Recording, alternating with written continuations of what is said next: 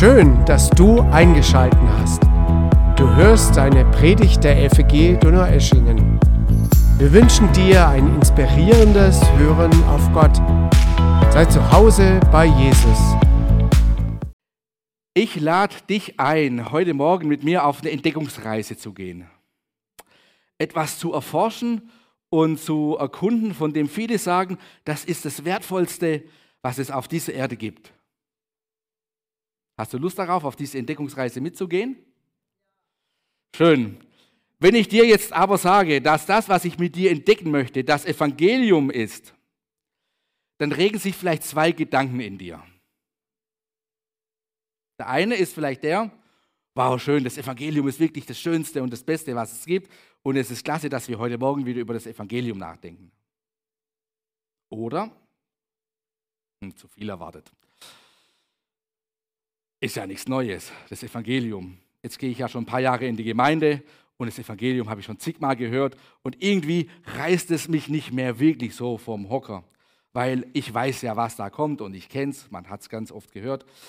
Es ist gut, es ist wichtig, aber es ist auch irgendwie ein altbekanntes Land. Und ich selbst würde, wenn ich ehrlich bin, eher zu der zweiteren Gruppe tendieren, dass ich sage, was will der mir jetzt Neues über das Evangelium erzählen? Das kenne ich doch. Ähm, also in Klammer, es wäre auch schlimm, wenn ihr das nicht kennen würdet. Ja, also da wäre auch was schiefgelaufen. Da müsste ich dann auch nochmal mit Johannes reden. Ähm, aber ja, also vielleicht so diese, hallo, zigmal gehört, was soll da Neues kommen, kenne ich. Und trotzdem möchte ich dich heute Morgen einladen, das Evangelium neu zu entdecken, weil ich glaube, dass es Facetten gibt am Evangelium, die wir vielleicht wirklich neu entdecken können.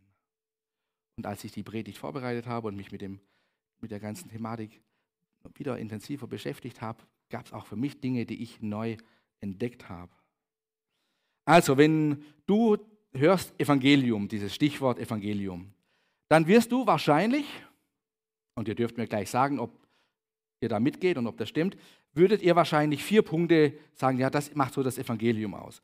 Der erste, ich habe gesündigt. Der zweite, Gott liebt mich und hat Jesus in die Welt gesandt. Der dritte, Jesus Christus starb am Kreuz für meine Schuld. Und der vierte, mein Glaube macht mich gerecht vor Gott. Wer würde sagen, mit diesen vier Punkten ist so das Evangelium beschrieben? Amen, ist es. Ja, also das ist Evangelium. Ähm, das ist Evangelium. Da geht es um Sünde, Schuld, Gerechtigkeit. Ähm, aber ich möchte mal behaupten, das Evangelium ist mehr, hat mehr Facetten, hat mehr Aspekte, die irgendwie das Evangelium ausmachen. Und ich glaube, wenn wir das Evangelium mit diesen vier Stichworten beschreiben, liegen wir nicht falsch, das ist richtig, aber wir haben irgendwie nur einen Ausschnitt von dem gesamten Bild. Von dem gesamten Bild, was Evangelium ist.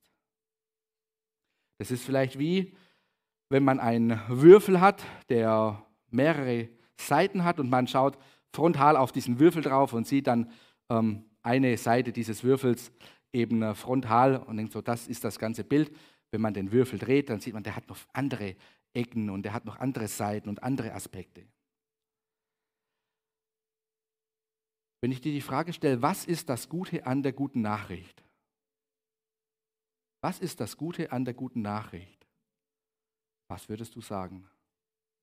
Was ist das Gute an der guten Nachricht? Stell dir vor, du bist morgen bei der Arbeit oder gehst ähm, zum Familiencafé, wo es auch nicht fromme gibt, und die fragen dich, was ist denn das Gute an der guten Nachricht?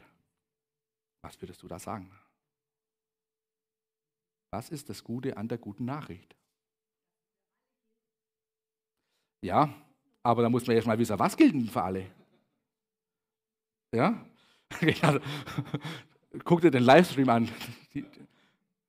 Ja, also, was ist das Gute an der guten Nachricht? Ist mal interessant, darüber nachzudenken. Was ist das Gute an der guten Nachricht?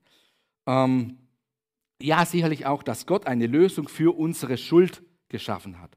Für, für uns, für, für da, das, was, wo wir im Leben versagen und wo wir schuldig aneinander werden und schuldig vor Gott werden. Auf jeden Fall. Ich würde aber sagen, das Gute an der guten Nachricht ist, und vielleicht ähm, Unterschreibt ihr oder geht ihr mit, wenn ich euch diesen Lösungsansatz hier biete? Ich würde sagen, das Gute an der guten Nachricht ist, dass Gott eine Lösung gefunden hat, das wieder ganz zu machen, fromm gesagt, heil zu machen, wiederherzustellen, was durch den Sündenfall, durch diese allumfassende Gottestrennung, die durch Adam und Eva geschehen ist, kaputt gegangen ist. Also das Gute an der guten Nachricht ist, Gott macht ganz, was kaputt gegangen ist in der Gottestrennung, die wir erleben. Gott stellt das wieder her. Gott macht heil, Gott macht ganz, was durch den Sündenfall kaputt gegangen ist. Durch den Sündenfall leben wir in einem Zustand in dieser Welt, der eben von dieser Gottestrennung, von dieser Gottesferne geprägt ist. Und das hat viele Folgen mit sich gebracht. Kaputt gegangen ist, ich zähle euch mal ein paar Dinge auf, wo ich meine, dass sie irgendwie einen Schaden genommen haben. Unsere Gerechtigkeit vor Gott. Unsere Würde. Aber auch unsere Freiheit und unsere Fülle. Vier Aspekte. Und auf all das hat das Evangelium eine Antwort. Uns vertraut ist die Sache mit der Gerechtigkeit. Ich möchte mit euch heute Morgen aber über die Dimension der verlorenen Würde und der Scham nachdenken. Die verlorene Würde und die Scham. Als Adam und Eva im Paradies von der Frucht aßen, von der Gott gesagt hatte, das sollten sie besser nicht tun. Wir lesen das, in äh, Genesis 3, die Verse 1 bis 10. Aber die Schlange war listiger als alle Tiere des Feldes, die, der, die Gott der Herr gemacht hatte. Und sie sprach zu der Frau, sollte Gott wirklich gesagt haben, dass ihr von keinem Baum im Garten essen dürft? Da sprach die Frau zur Schlange, von der Frucht der Bäume im Garten dürfen wir essen. Aber von der Frucht des Baumes in der Mitte des Gartens hat Gott gesagt, esst nicht davon und rührt sie auch nicht an, damit ihr nicht sterbt. Da sprach die Schlange zu der Frau, keineswegs werdet ihr sterben, sondern Gott weiß, an dem Tag, da ihr davon esst, werdet euch die Augen geöffnet und ihr werdet sein wie Gott und werdet erkennen, was gut und böse ist. Und die Frau sah, dass von dem Baum gut zu essen wäre und dass er eine Lust für die Augen und ein begehrenswerter Baum wäre weil er Weise macht. Und sie nahm von seiner Frucht und aß. Und sie gab davon auch ihrem Mann, der bei ihr war, und er aß. Dann die Folgen. Da wurde ihnen beiden die Augen geöffnet und sie erkannten, dass sie nackt waren. Und sie banden sich Feigenblätter um und machten sich Schurze. Sie hörten die Stimme Gottes des Herrn, der im Garten wandelte, als der Tag kühl war, und der Mensch und seine Frau versteckten sich vor dem Angesicht Gottes des Herrn hinter, dem, hinter den Bäumen des Gartens. Da rief Gott der Herr den Menschen und sprach, wo bist du?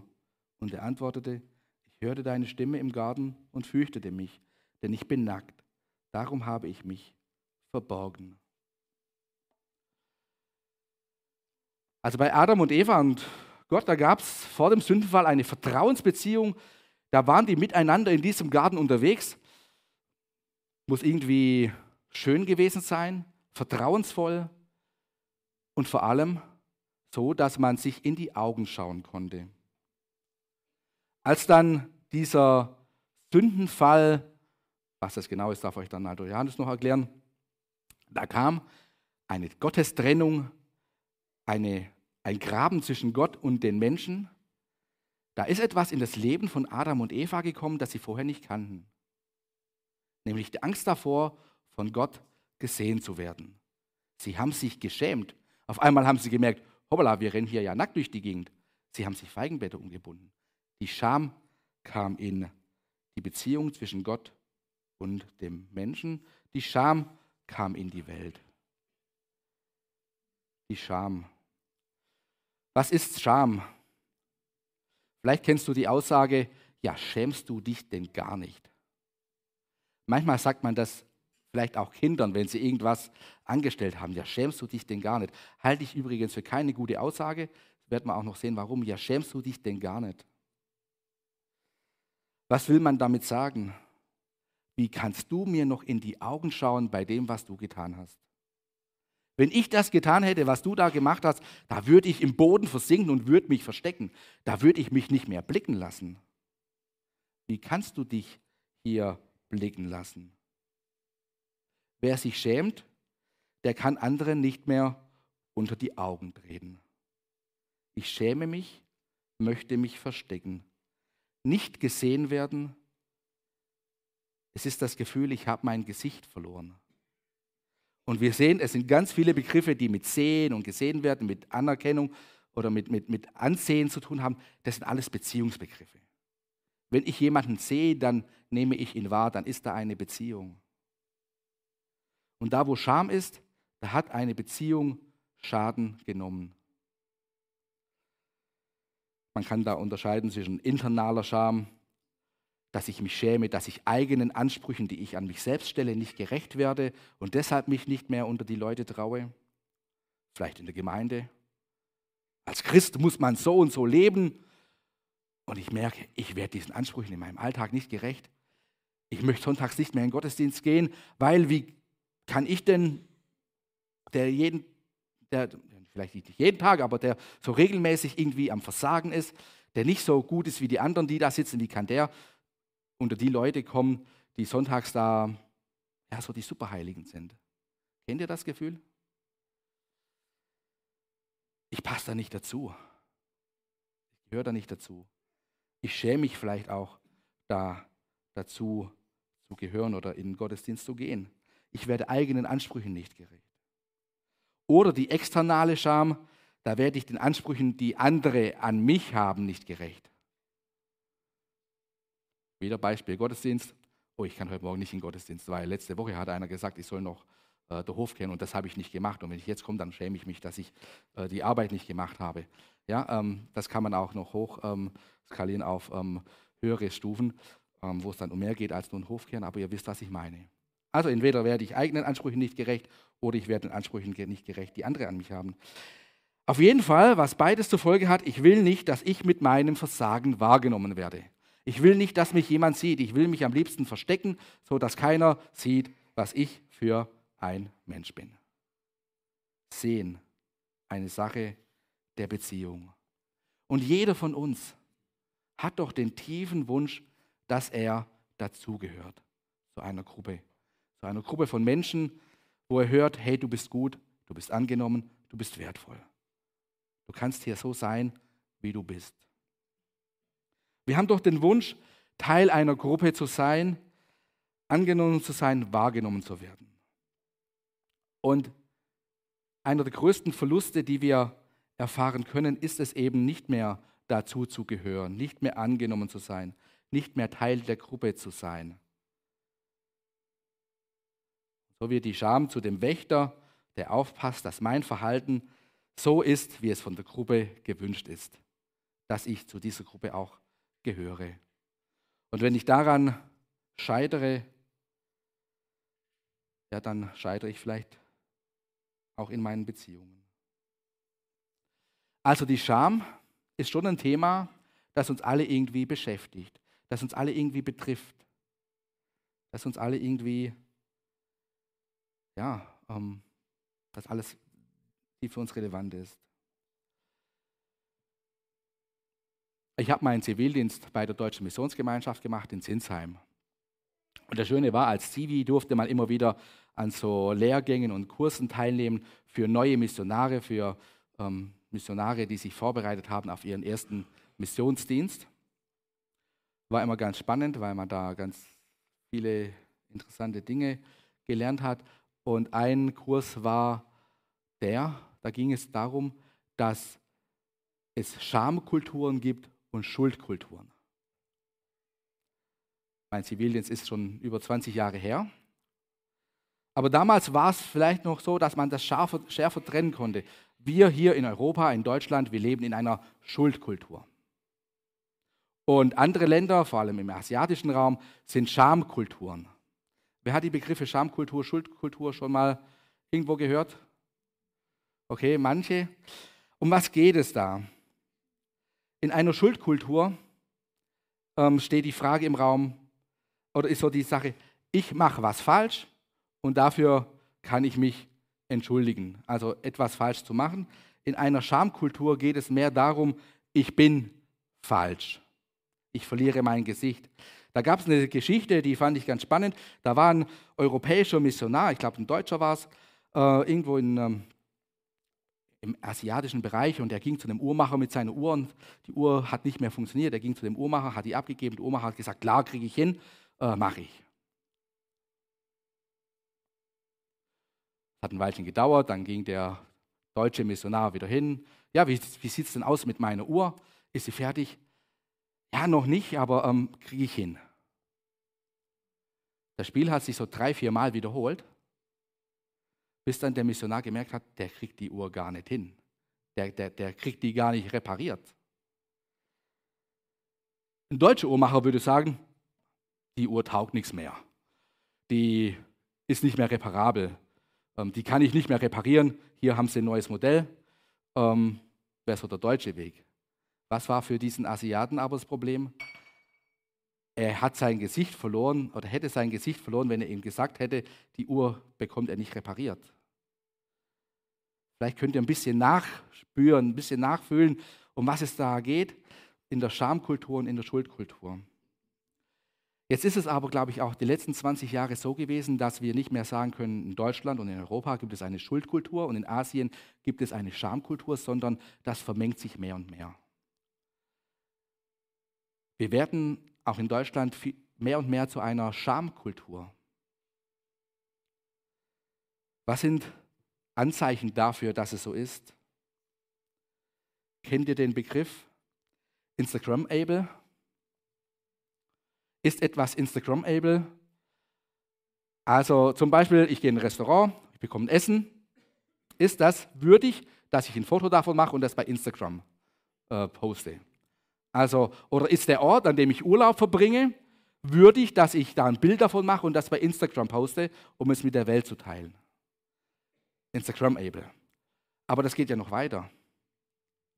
Bin ich Instagram-able? Bin ich so cool, so angesagt, so hip wie die anderen, dass ich ein Bild von mir mache und es bei Instagram poste und mich präsentiere, mich zeige. Manche sind so extrovertiert, die das regelmäßig tun. Viele sagen aber, nee, ähm, mein Face zeige ich da lieber nicht, weil ich fühle mich nicht so, als dass ich mich jetzt hier ähm, präsentieren kann. Kann ich mich zeigen mit dem, was ich bin? Kann ich mich ja, ähm, darstellen? Kann ich ähm, mich präsentieren? Oder will ich mich lieber verstecken, sodass mich keiner sieht? Ähm, also ganz interessant, wer das mal ein bisschen vertiefen will, da gibt es auch interessante Vorträge bei YouTube. Schuldkultur, Schamkultur, wie verändert sich unsere Gesellschaft?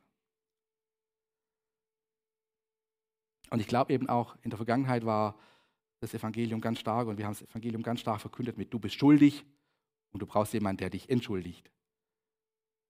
Das ändert sich, glaube ich, auch. Weil wir vielleicht immer öfter merken, dieser Aspekt von Schuld und Sünde, der ist wahr, aber der spricht vielleicht mich oder andere nicht so an. Das ist nicht so das Thema, das jetzt ganz so relevant ist. Vielleicht ist das Thema für dich relevant, dass du dich unwürdig vor Gott fühlst, wertlos, dich als Mensch empfindest und dich fragst oder dir selbst vielleicht sagst, es ist besser, wenn mich keiner sieht, wenn ich nicht wahrgenommen werde. Und vielleicht sogar, es ist besser, wenn Gott mich nicht sieht in meinem Versagen. Ich schäme mich. Vielleicht ist das ein Thema, das dich bewegt. Ich schäme mich vor Gott für das, wie ich bin und was ich bin. So kann ich mich doch nicht zeigen. Manche meinen, der Gegensatz zur Scham sei die Schamlosigkeit. Aber ist das der Gegensatz zur Scham, die Schamlosigkeit? Ich halte das für falsch, denn ich glaube, der Gegenteil von Scham ist vielmehr die Würde. Eine Würde, die daher kommt, weil Gott mich, weil Gott dich sieht. Unsere Jahreslosung, du bist ein Gott, der mich sieht. Und ich brauche mich vor diesem Gott nicht zu verstecken und ich brauche mich vor diesem Gott nicht zu schämen. Du bist ein Gott, der mich sieht. Und das verleiht mir Würde. Lest mal die Geschichte mit der Samariterin am Brunnen, die mitten am Tag an den heißen Brunnen geht, um Wasser zu schöpfen. Und Jesus begegnet ihr dann da und spricht mit ihr, spricht in ihr Leben. Lest ihn mal unter dem Aspekt der Scham. Warum geht diese Frau mitten am Tag, der, wenn die Sonne am höchsten steht, warum geht sie da an den Brunnen? Weil sie sich schämt für ihr Leben, von den anderen gesehen zu werden. Ich glaube, das ist ein wichtiger Aspekt. Sie schämt sich, von den anderen gesehen zu werden, darauf angesprochen zu werden. Deshalb geht sie da an den Brunnen, wenn man kein anderer geht. Was tut Jesus? Er begegnet ihr, er spricht sie an. Und die tiefe Erfahrung, die sie macht, ist, ich bin gesehen von Gott. Warum sitzt ein Zachäus irgendwo in der letzten Reihe auf dem Baum? Sicherlich, weil er klein war und irgendwie hinten nichts gesehen hat. Aber ich glaube, da spielt auch ganz stark mit, dass er selber weiß, was er für ein Drecksack ist und wie er seine Landsleute ausgenommen hat und dass er seinen Leuten lieber nicht unter den Augen tritt. Vielleicht schämt er sich auch dafür, was er gemacht hat. Die Scham. Die Scham dafür, so ein Leben äh, zu führen, wie er es geführt hat. Und er sagt, ich halte mich lieber zurück, ich möchte nicht gesehen werden von den Leuten. Aber Jesus, das interessiert mich schon, deshalb sitze ich auf dem Baum. Und Jesus soll mich am besten auch nicht sehen. Wenn ich ganz oben bin, vielleicht nimmt er mich nicht wahr. Und was macht Jesus? Der spricht ihn an, lädt ihn ein. Zachäus, bei dir muss ich heute zu Gast sein. Er nimmt ihn wahr. Er gibt ihm Würde, indem er bei ihm zu Gast ist, indem er mit ihm spricht. Und die anderen sagen, ja, wie kann der denn mit dem? Aber genau das ist das Programm Jesu. Die, die sich schämen in der Gesellschaft, die sieht Jesus. Also wenn wir diese Geschichten und viele weitere mehr mal unter dem Aspekt lesen, da schämt sich jemand vor Gott und den Menschen und Jesus sieht ihn an. Ich glaube, da erschließen sich auch ganz neue Dimensionen. Was ist die Lösung Jesu? Er sieht diese Menschen. Sie können Jesus unter die Augen treten. Was ist also das Gute an der guten Nachricht in Bezug auf unser Problem, dass wir uns vor Gott und den Menschen verstecken? Uns schämen, von Gott und den Menschen gesehen zu werden, wie wir wirklich sind. Ist das nicht manchmal so eine Angst, wenn andere wüssten, wie ich wirklich bin? Die gute Nachricht ist, dass Gott dir Wert und Würde verleiht, weil er dich sieht, weil er dir begegnet Gott verleiht dir Wert und Würde. Du glaubst, dem Allmächtigen nicht unter die Augen treten zu können? Der Allmächtige lässt sich wie ein Verbrecher ans Kreuz nageln.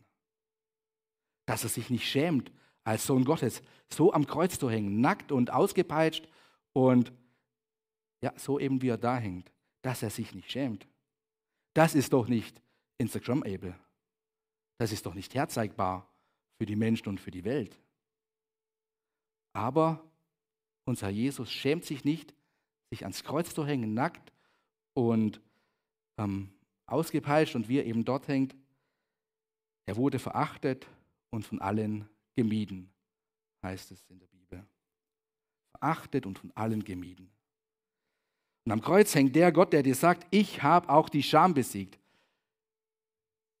ich habe mich so klein und so niedrig gemacht, dass wenn du auf mich am Kreuz schaust, du dich nicht mehr schämen musst, ob du dich zeigen kannst, wenn ich mich so zeigen kann, wie ich da am Kreuz hänge. Der verachtete und geschundene Jesus am Kreuz macht dir nichts vor. Und deshalb musst du auch Jesus nichts vormachen. Musst dich ihm nicht präsentieren, irgendwie in deinem Sonntagsgewand und in deiner in deinem Gutsein, in deiner Frömmigkeit, die, ähm, du, die, die, du vielleicht auch als ähm, Verkleidung vor dir herträgst, dass dich keiner wirklich sieht. Du darfst sein vor Jesus, wie du bist, weil Jesus war am Kreuz auch nicht irgendwie äh, noch mit Lametta, sondern er war da echt und nackt. Vor Jesus zählt nicht deine Leistung, die du ihm bringst, sondern bei Jesus zählt, dass er dich bedingungslos annimmt als sein geliebtes Kind. Du gehörst dazu. Du bist Teil der Gemeinschaft Gottes.